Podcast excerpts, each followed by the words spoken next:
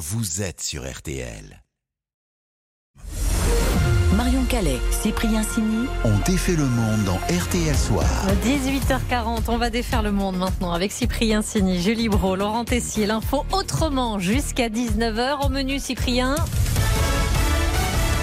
Ce soir, on défait votre bronzage. Week-end de Pentecôte estivale. Semaine qui s'annonce radieuse quasiment partout. Vous allez comprendre pourquoi on bronze et surtout comment bien bronzer sans brûler. Au menu également, la tristesse du PSG, pourtant champion de France, et de l'électricité à prix négatif. On défait le monde de la quotidienne. C'est parti On défait le monde dans RTL Soir. Et on commence avec le son du jour.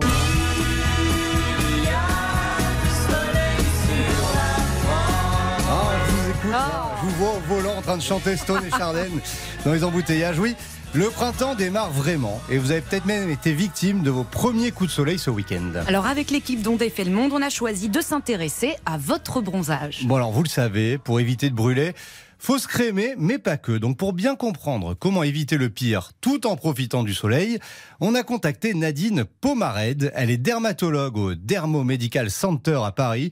Et d'abord, question bête, pourquoi on bronze? C'est un phénomène de protection en fait. Vous avez dans la peau des cellules très spécialisées qui s'appellent les mélanocytes. Les mélanocytes, ils fabriquent de la mélanine et sous l'action euh, de l'exposition solaire, du rayonnement UV, les mélanocytes se mettent au boulot et vont fabriquer plus de mélanine. Et cette mélanine, elle va se disposer au-dessus des noyaux des cellules de la peau en parasol en quelque sorte pour les protéger des méfaits de l'exposition solaire. Et pourquoi quand on a un coup de soleil, on est rouge? Ah bah c'est une brûlure en fait. Hein. C'est qu'on a dépassé les capacités de la peau à être protégée et donc du coup euh, la peau brûle. Quand la peau se met à peler après un coup de soleil, ce sont les cellules qui sont éliminées. Elles n'ont pas pu résister à l'agression du soleil. Et alors attention, en fonction de votre type de peau et de l'intensité du soleil, il suffit de 15 à 30 minutes d'exposition seulement pour attraper un coup de soleil. Bon, et comment on fait alors justement pour éviter le coup de soleil À part rester à l'ombre et se cacher sous les vêtements, on se protège comment? Ah, on sent l'habitude ça. bah déjà, vous pouvez préparer votre peau et pour ça, deux moyens très efficaces. Les compléments alimentaires sont à base de produits qui sont des caroténoïdes, des vitamines A, C, E, des antioxydants et l'exposition solaire est, quoi qu'il arrive, un stress pour la peau. Donc ça va permettre d'avoir des stocks en antioxydants un peu plus importants pour que la peau puisse se défendre mieux. Il faut les prendre au moins, euh, je dirais, quatre semaines euh, avant l'exposition solaire et les continuer pendant toute l'exposition solaire. Après, euh, la solution, c'est quand même l'alimentation, c'est-à-dire que ces euh, caroténoïdes, ces polyphénols, ces oligo-éléments, ces vitamines, on les trouve dans tous les fruits et légumes, notamment euh, rouges, orangés. Allez-y, euh, foncez sur tous ces fruits et légumes. Bon, on mange des carottes quoi Voilà. pour euh, pour les prochains mois, c'est pas mal. Et en plus de manger des fruits et légumes, euh, bah évidemment il y a la crème solaire. Oui, mais là, attention, en dessous d'une protection 30, bah, ça sert pas à grand chose et surtout, il faut penser à en remettre régulièrement et vous allez enfin comprendre pourquoi. Les calculs de protection solaire sont faits en laboratoire. Si vous voulez avoir la protection solaire qui est indiquée sur votre boîtage, il faut mettre 2 mg d'épaisseur de crème par centimètre carré de peau. Ce qui, dans la vie quotidienne, est quand même compliqué. Donc, la réapplication régulière, si vous restez longtemps au soleil, permet de se rapprocher de ce fameux 2 mg d'épaisseur de crème par centimètre carré de peau. Et alors, petit moyen mémotechnique, une crème d'indice 50, eh ben, il faut en remettre toutes les 50 minutes et une crème d'indice 30, c'est toutes les 30, 30 minutes, Voilà. pas mal. Bon, bon moyen euh, mémotechnique. Ah oui. J'étais loin du compte moi avec mes deux heures à le renouvellement pour Ce qui explique du rougeurs euh, régulières. Hein, voilà. Facile et très régulière, c'est vrai.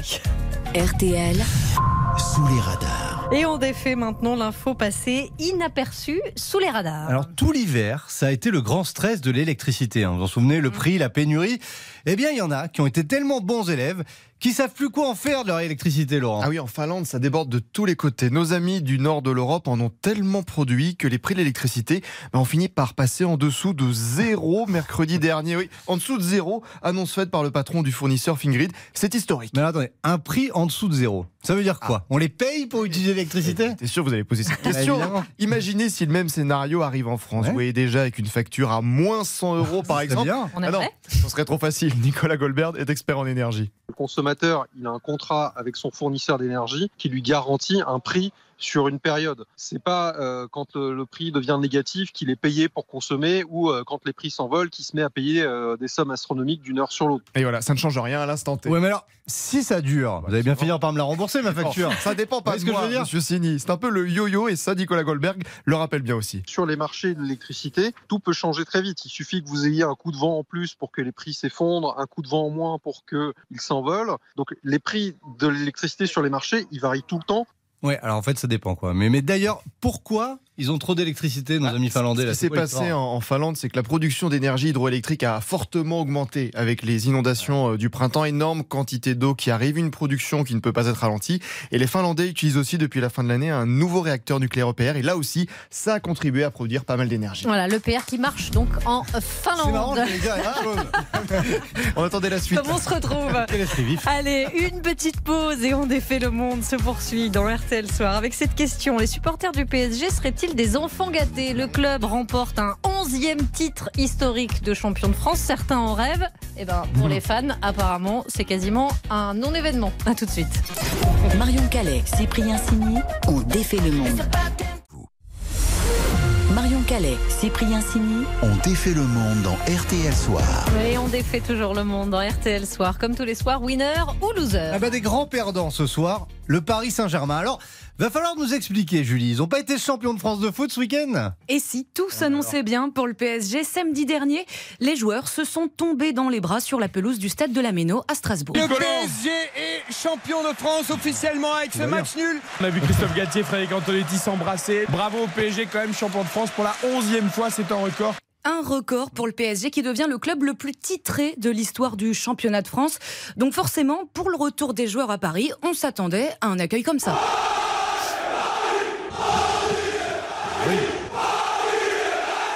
Oui, mais voilà, ça s'est pas vraiment passé comme prévu. À leur arrivée à l'aéroport de Roissy-Charles de Gaulle samedi soir, l'ambiance, c'était plutôt ça.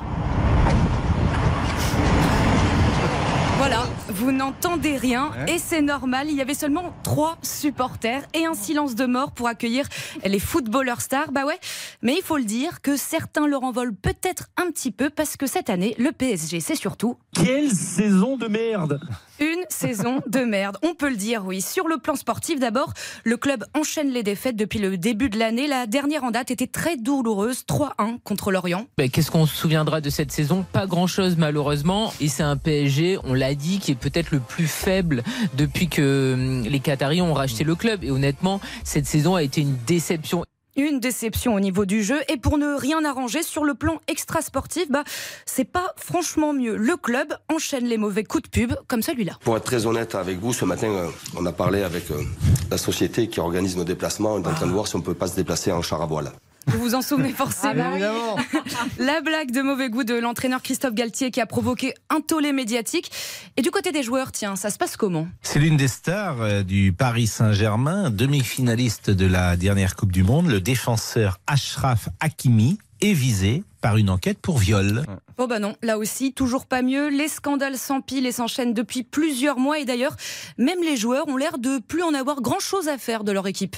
Lionel Messi, l'homme aux 7 ballons d'or, celui qui a remporté la dernière Coupe du Monde, aurait quitté l'entraînement parce qu'il n'appréciait pas l'entraînement que Christophe Galtier aurait mis en place. Et ouais, Messi qui a quitté l'entraînement comme un enfant parce que ça lui plaît pas. Bref, tout part en vrille. Et résultat, forcément, à l'approche de la fin de la saison, les supporters du PSG sont pas très contents et ils ne se cachent pas de le dire. C'est comme si j'avais ma femme, je l'aimais et elle me trompait tout le temps. Et j'en ai marre, je l'ai lâché. J'ai arrêté d'espérer. Pour toi, c'est la pire équipe Ouais, là, on y Celle ouais, qui a le moins d'âme, en tout ouais, cas. Ouais, pas d'âme, il a, il a rien. Il me donne la diarrhée. J'ai la chiasse, excusez-moi. J'ai fait caca dessus. Le PSG est donc de nouveau champion de France, mais surtout champion d'une de ses pires saisons de foot. Avec ses 9 défaites en 22 matchs depuis euh, le début de l'année, le club réalise sa pire série depuis 2001. Voilà, et pourquoi donc il n'y avait pas de fête après ce Bah, 11e il y en aura peut-être une la semaine prochaine. Mais peut-être qu'il y en aura une Ouais. au Parc des Princes la semaine Voilà, prochaine. le samedi soir. Ouais, on verra. Bon allez, on continue euh, euh, du côté du sport ce soir. Le match des infos pour briller au dîner. Le duel Julie face à Laurent. Qui a ce soir la meilleure info pour briller au dîner? Alors le match est terrible. hein. Laurent est déjà au bord de la relégation avec le FC Nantes et il va tout faire pour relever la tête face à une Julie déterminée. Alors c'est une spéciale Roland Garros ce soir, la petite balle jaune. Service Laurent. Oui, mon info pour briller, c'est que l'ex-star de tennis Marcos Bagdatis détient le record de raquettes cassées le plus rapidement. Le Chypriote a fracassé 4 raquettes en 25 secondes, champion du monde. Imaginez la scène, c'est en 2012. On est au deuxième tour de l'Open d'Australie. Le joueur bah, est mené 2-7 à 0 contre le Suisse Stanislas Wawrinka. Ça se passe mal encore dans le troisième. Alors au lieu de souffler, on inspire, on expire, allez, on y va, on y va. Non, Bagdatis s'assoit sur son banc et là, bam On entend les petits bruits, tac, tac, tac, tac. Là. Ouais, le public applaudit, public en folie. Bagdatis ne se donne même pas la peine d'enlever les raquettes de leur euh, plastique d'emballage. Quatre complètement cassés et tout ça pour ça, parce qu'il perd le match et un petit cadeau souvenir, une amende à ce moment-là de 625 euros. Julie, de votre côté. Bah, Julie, c'est le jeu qui l'intéresse. hein. Eh oui, mon info pour briller, c'est que l'échange de tennis le plus long de l'histoire a duré plus longtemps qu'un film comme Toy Story ou Les Bronzés font du ski. C'était en 2014, lors d'un tournoi de tennis dans la Manche. Deux ados de 13 ans ont joué un point qui a duré 1h31. 1h31, Le c'est point. tout simplement le point. L'échange, un échange d'une heure 31, donc c'est le record du monde. Alors bon, un record euh, du monde un peu douloureux. hein. À la fin, les deux ados avaient les bras en compote, ils voyaient les balles floues. Au bout d'un moment, des spectateurs ont même demandé au juge arbitre d'arrêter ce point, mais non. Les deux ados sont allés jusqu'au bout et depuis leur nom apparaît donc dans le Guinness des records. Ah oui, carrément, c'était homologué l'échange le plus long du monde. Marion, il faut choisir la meilleure info entre Julie et Laurent. J'avoue que le point le plus long entre deux ados de la Manche, euh, bah, je vote pour Julie. Ah, Marion, la vraie info pour briller, c'est que votre anniversaire, c'est votre anniversaire. Donc c'est pour ça, moi, moi, je vous le souhaite. Donc bon anniversaire, Marion. À Julie Bro. Bon anniversaire Allez, un point pour vous aussi. Non, non, voilà, je vous en donne. Quel faillot Bien joué Laurent, c'est comme ça qu'on gagne. Allez, RTL Soir se poursuit dans un instant. On continue de défaire votre monde avec une jeune femme admirable, 21 ans, et déjà aux commandes d'un avion de ligne. A tout de suite. On défait le monde. Marion Calais, Cyprien Sini. Marion Calais, Cyprien Sini. On défait le monde dans RTL Soir. Et juste avant votre journal, on défait toujours votre monde dans RTL Soir. Avec une jeune fille assez extraordinaire. À 21 ans, beaucoup n'ont pas encore leur permis de conduire. Mais elle, eh ben, elle a le permis à 320, Laurent. Oui, vous avez bien entendu. Juliana a 21 ans, elle est pilote d'Airbus. Bonsoir Juliana. Bonsoir. Ça paraît fou, mais comment devient-on pilote à votre âge? Ah, alors chez moi, c'est une histoire de famille. hein. Euh, c'est aussi beaucoup une histoire de passion. Euh, moi, j'ai baigné dans l'aéronautique et dans l'aviation depuis toute petite, donc c'est venu un petit peu comme Obélix qui est tombé dans la marmite. Maintenant, c'est quelque chose qui est très passionnant. C'est vrai que c'est le rêve de l'homme de voler. Et moi, j'ai commencé, j'ai fait mon premier vol toute seule à 15 ans. Et puis, j'ai commencé ma formation professionnelle à 18 ans. Et me voilà maintenant 21 ans, euh, fraîchement diplômée. Mais ça veut dire que on peut prendre un Paris-Londres, par exemple, en avion, et donc euh, Juliana aux commandes, 21 ans, quoi. c'est ça, c'est possible, totalement. C'est c'est rarissime, non? Enfin, euh, j'imagine. Pas tant que ça finalement, c'est vrai qu'il y a beaucoup de jeunes qui deviennent pilotes parce qu'ils commencent leurs études à 18 ans. Il y a de tout âge, vraiment il y a de tout âge parce que c'est un métier qui est très complémentaire. On a besoin d'énormément de personnes, d'énormément de profils et donc il peut y avoir effectivement beaucoup de jeunes euh, dans, dans la vingtaine qui vont être aux commandes d'un avion de ligne puisque comme dit les études durent environ deux ans et demi et donc ensuite on commence à postuler donc très jeune on peut se retrouver effectivement aux commandes d'un avion. Et euh, ça vous fait pas peur? Je veux dire d'avoir d'avoir à gérer ce, ce gros truc là, c'est c'est- ça reste de gros avions quand même. Alors non, on est parfaitement préparé. On a quand même une- beaucoup d'heures de simulateur. On a au total déjà 200 heures de vol sur des vrais avions. Quand on arrive euh, sur ce genre de machine, mais aussi on a énormément de cours théoriques et énormément de simulateurs. Et tout ça, eh ben, ça nous prépare pour, euh, à la fin, va pouvoir euh, venir à cet aboutissement. Et c'est vrai que c'est forcément très impressionnant. Qui ne s'en sentirait pas impressionné à côté de ça mais, mais non, non, on se sent dans un environnement que l'on maîtrise parce qu'on on est là pour des bonnes raisons, puisqu'on a été préparé. J'imagine que quand on est pilote comme ça, euh, c'est vous le patron hein, dans l'avion. Il y a le regard des autres aussi, non Peut-être? Alors le patron, pas vraiment, puisque donc quand on commence, on commence copilote, il y a Ah. un commandant de bord avec nous. Même quand on commence au tout début, c'est c'est encore plus, euh, on, on est encore plus sous supervision.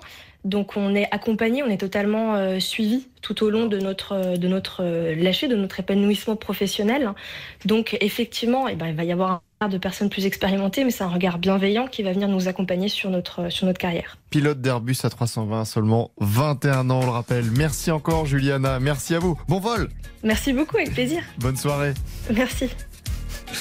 Et on peut la suivre, hein, Julie euh, Anna, sur les réseaux sociaux, hein, Laurent. Juliana Domergue sur Instagram et TikTok. Ah, ça y est, on est déjà allé jeter un coup d'œil Oui. pour suivre cette admirable jeune fille, Juliana, 21 ans, et son permis donc à 320. Merci les amis. Bah, merci, Bonne soirée à vous. Bon Pour, anniversaire hein, encore. Mais merci beaucoup pour défaire le monde À demain. À aux demain. côtés de Julien Céline.